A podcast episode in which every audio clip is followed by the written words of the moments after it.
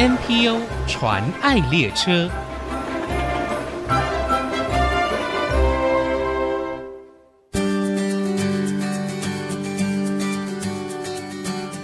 听众朋友，大家好，我是王淑荣，欢迎收听 NPO 传爱列车。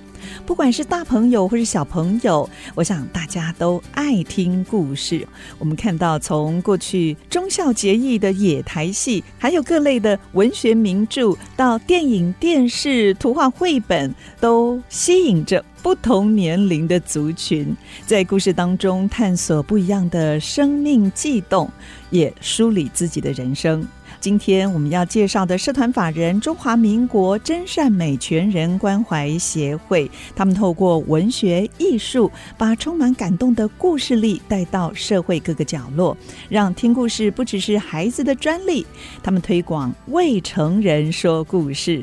我们今天非常高兴可以邀请到协会的秘书长陈韵玲，陈秘书长。他也是未成人说故事的发想人，也是自由作家，来到节目当中跟我们分享。我们先欢迎韵玲老师，大家都称您老师，是不是？是是，谢谢谢谢苏荣，苏荣好啊，听众朋友们大家好。嗯，其实我跟韵玲哦是 IC 之音的主持人，他是主持《新世纪花园》从开台就已经有的节目哦，还有陈韵玲说红楼，这也做成有声书，对不对？是，是嗯，所以我们都是广。广播人，但是我想玉玲姐一定不记得，应该是十多年前，将近二十年前，我曾经在你的一次签书会议上买了假想敌。还有走出框框的人生，哦，那绝对不止二十年了，不止二十年，对，哦，那好久好久以前的事情。我最近也买了您一本书哦，就是呃艺术方面书《神圣的遗忘》。嗯，对。是。不过今天最开心的是可以邀请您来跟我们分享哦，呃，中华民国真善美全人关怀协会最重要的一个工作就是未成人说故事。嗯。当初为什么会想要成立这样的一个协会呢？嗯。其实这跟我搬到新竹来是有关的。我一九九二搬到新竹的时候，我觉得新竹是一个非常经典的科技城。可是我会觉得，在谈到一些比较是跟人文有关的东西的时候，科技人比较会先觉得那是一个有门槛的，觉得自己已经专业到了科技的领域当中，大概人文就没有时间触碰了。所以有的时候谈到一些经典，我说这实在是太值得看，他们都会说我哪有这个时间？哎，真的。可是我又。觉得这些人文的素养，其实是我们怎么去看待人生，怎么去撑大我们的视野、胸襟，让我们的人生可以过得更丰富。我相信也是很多科科技人想要跨越的一个领域，对，对不对，对？所以我才想，那要不然我就来整理成故事，听故事的话就比较简单一点，可以让大家跨的这个门槛跨的比较容易。是，我知道您是从平面媒体哦跨入网络媒体的一个自由作家。嗯你们在协会一开始还有设立一个心灵小憩的网站，嗯，那现在也改版成为未成人说故事，嗯，是不是？那可不可以跟我们分享当初为什么会想要经营这样子的一个网络呢？嗯，因为我觉得媒体本来就是我们所有的内容，它必须要出去的一个出口。嗯，只是以前呢，我们习惯用电视啦。好，可是到了，其实也是在新竹一九九二，很明显的可以开始发现，网络已经开始成为一个时代的脉动，成为时代的趋势。哇，你有先见之明，我就对我觉得一定要赶快掌握。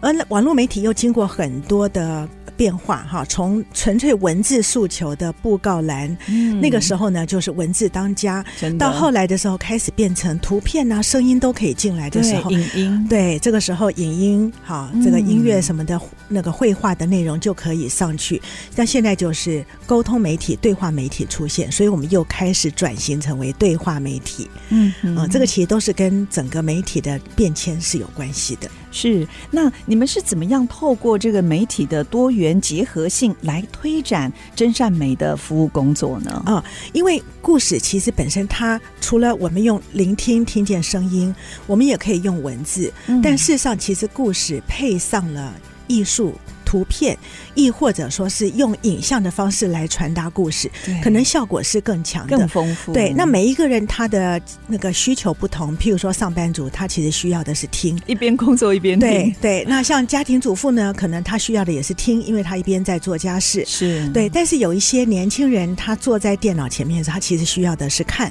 嗯，所以我们会针对不同的族群，我们会把一个故事做不同的转换。是有的故事我们就纯用讲的，对，但是有一些故事呢，我们就以影像为主。是，所以你们会根据不同族群他们的生活形态跟需求来设定你们的这个课程。对对。哎，那现在我们台湾进入超高龄社会，对于银发族群呢，你们也有有也有一些发想。对，我们也收集一些专门是为老人的故事。那老人基本上就是他们注意力不能太集中，然后呢，时间也不能太长，所以对影像的部分不能够弄到三十分钟以上，而中间怎么去串场，带出一个轻松的那个感动哈。然后还有呢，老人家其实比较喜欢站起来讲，分享自己的对，所以我们怎么样去把时间多给他们，这个都是我们在设计的时候考虑到的老人需求。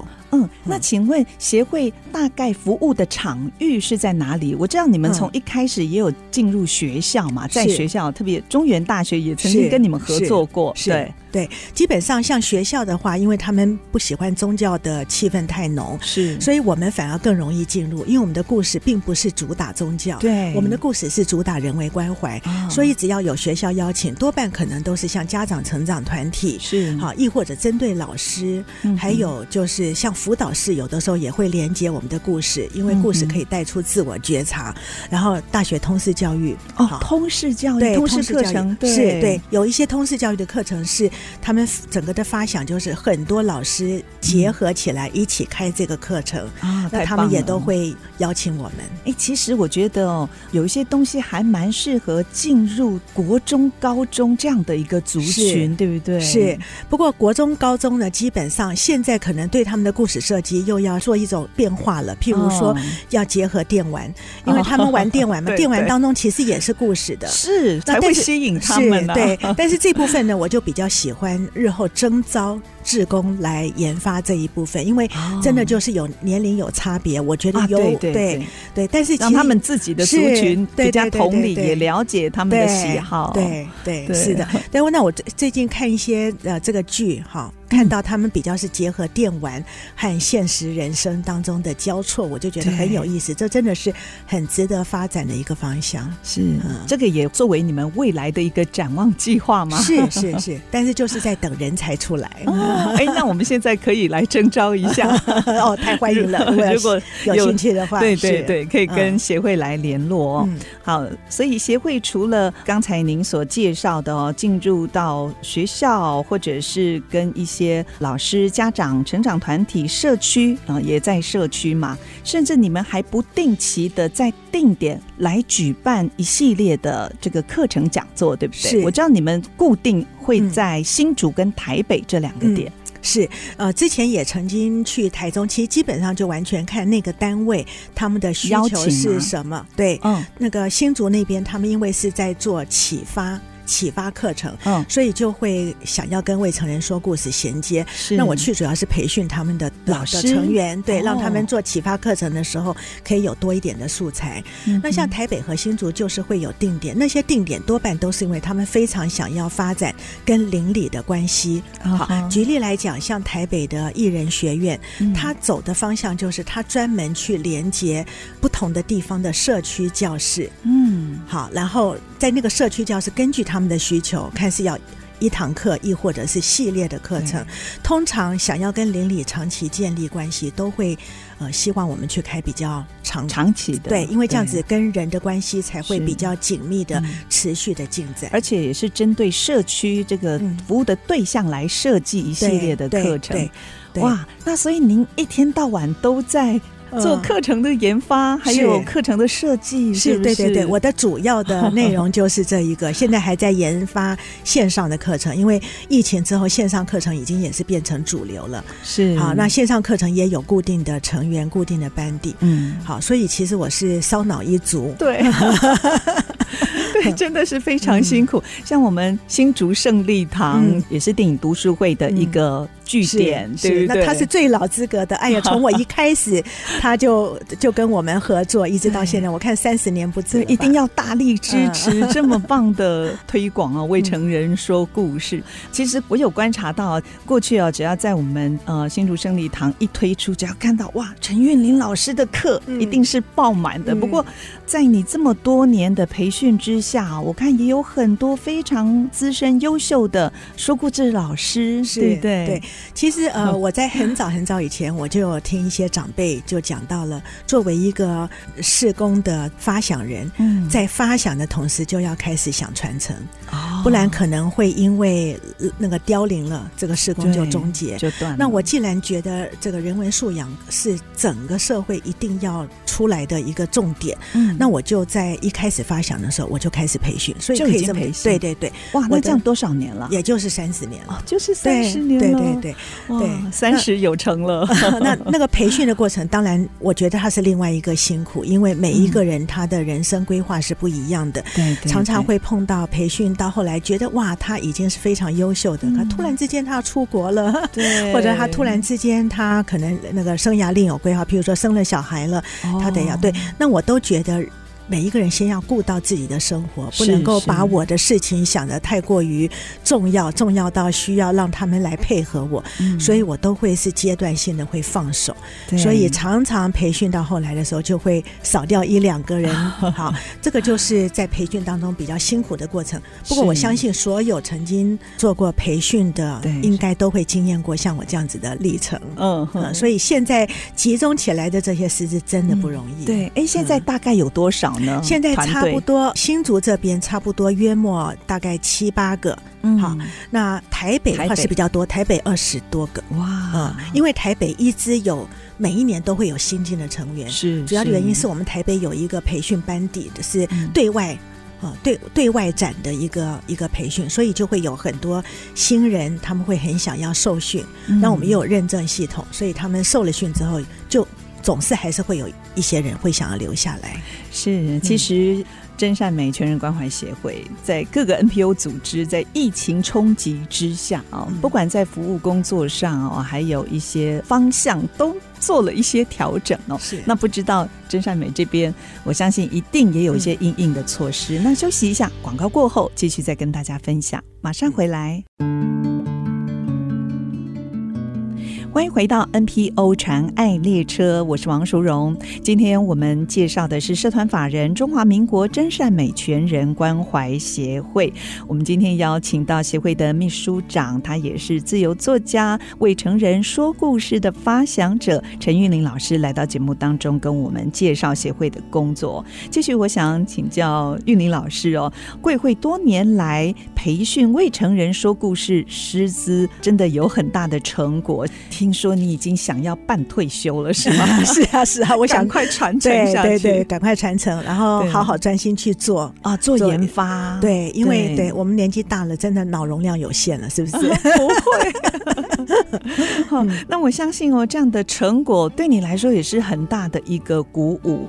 作为一位说书者，我相信他们的收获一定很多，是不是？是，对，故事是跟着他的人生走的，跟着他的生命走的，是。一开始的时候，每一个人进来的时候，他想到一个故事，很奇妙的，都是会先想到这个故事，我想讲给别人听，让别人听了以后得到什么启发啊。这好像是我们的一个本能，我们都很想要告诉别人一些道理，告诉别人啊，他应该要怎么样。嗯，可是其实我到后来，我都会跟所有的师资讲，当你开始觉得你要预备一个讲给自己听的故事的时候，你才真正跨入了未成人说故事的门槛。对，其实成人听故事并不是要听道理、听人说教的，是对对对对 对，真的就是故事的趣味性本身内涵感动，让成人在这个感动当中开始自我觉察，嗯、然后开始做出一些相应的回应跟改变。是我觉得这应当是故事的魅力，因为道理其实我们到处都可以听得到，对，这样才会被吸引住啊，是，是要不然马上就把心门关住了。对对，所以 师资进来的第一步，通常他们马上。面对到的就是我说被打枪，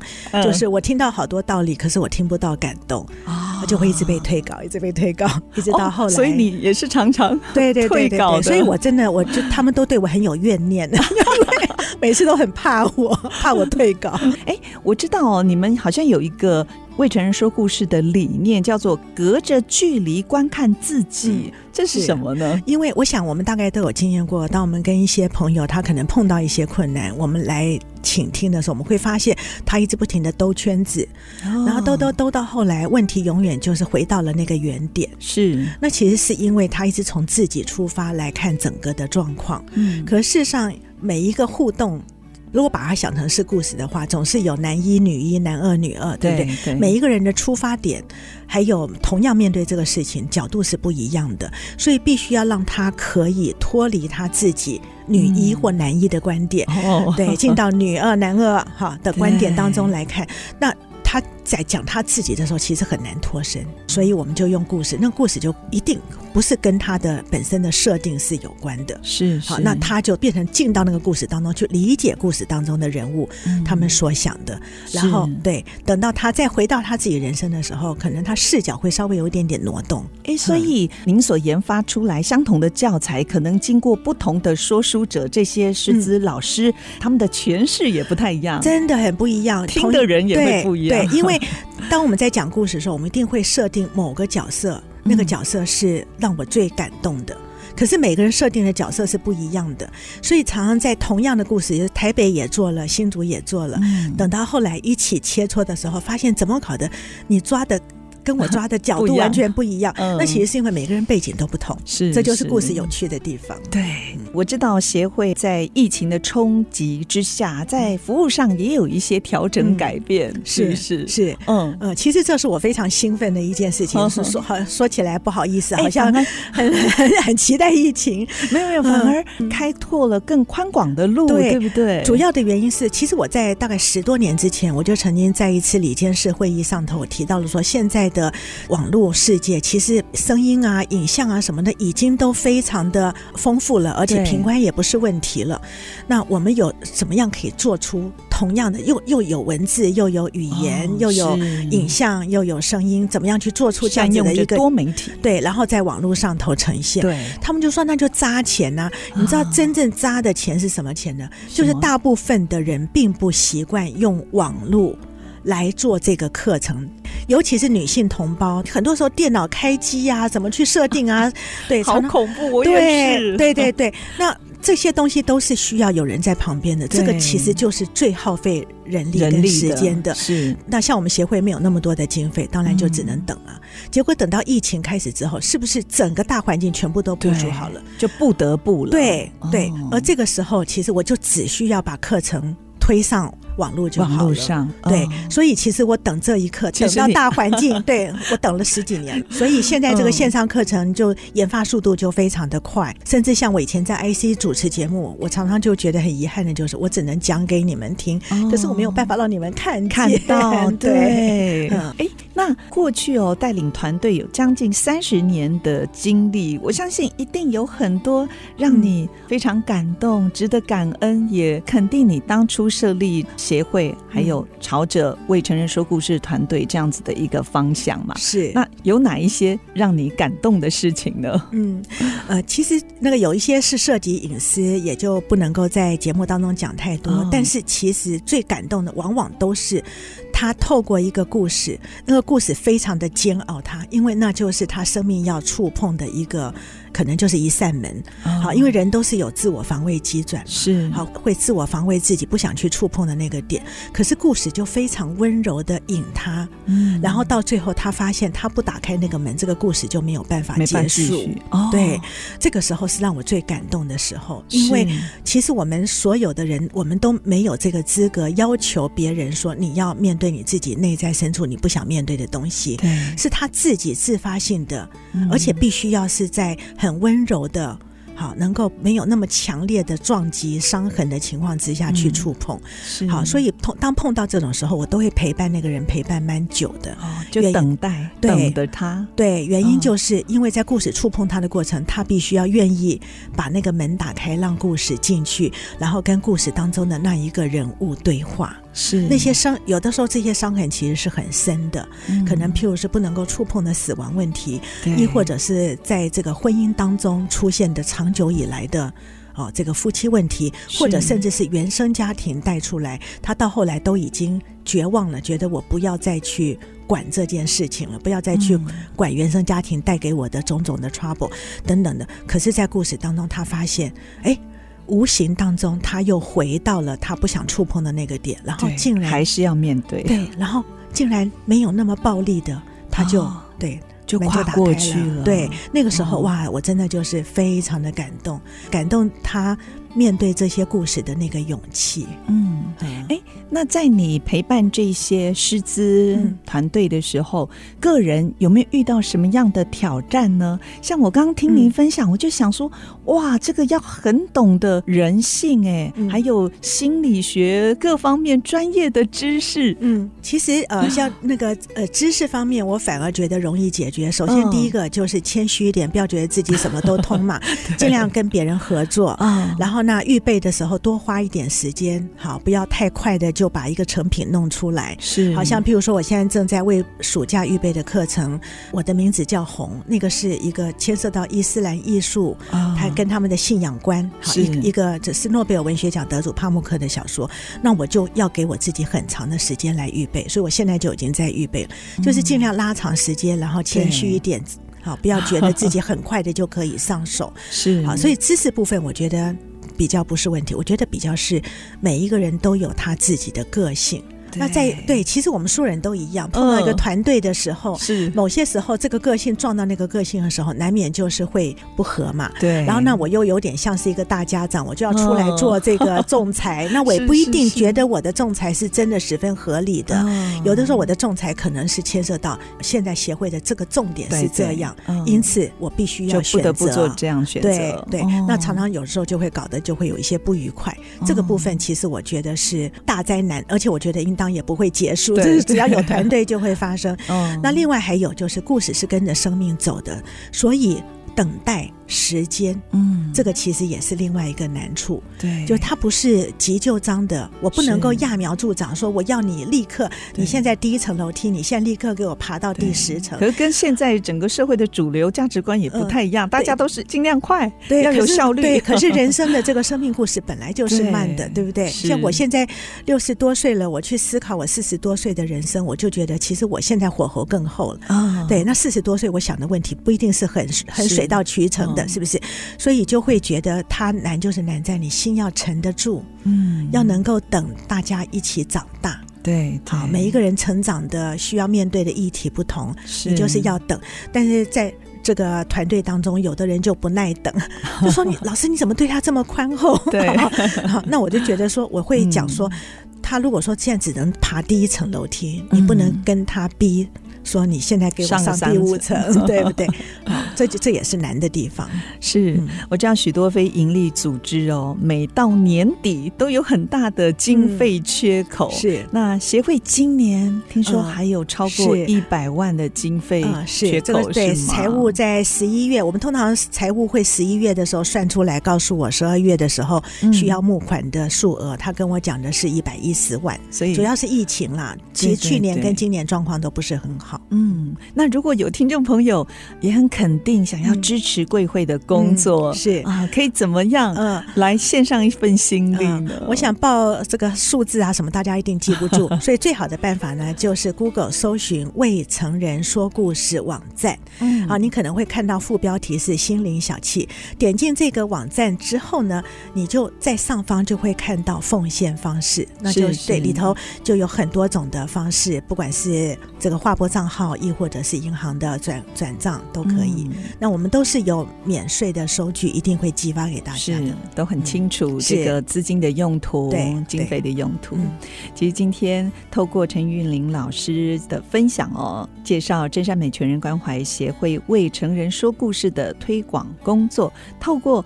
这些故事让说故事跟听故事的人呢，一起重整核心价值，审视自己，并且带出更好的改变。就像协会的名称一样哦，让我们整个社会充满着真与善与美。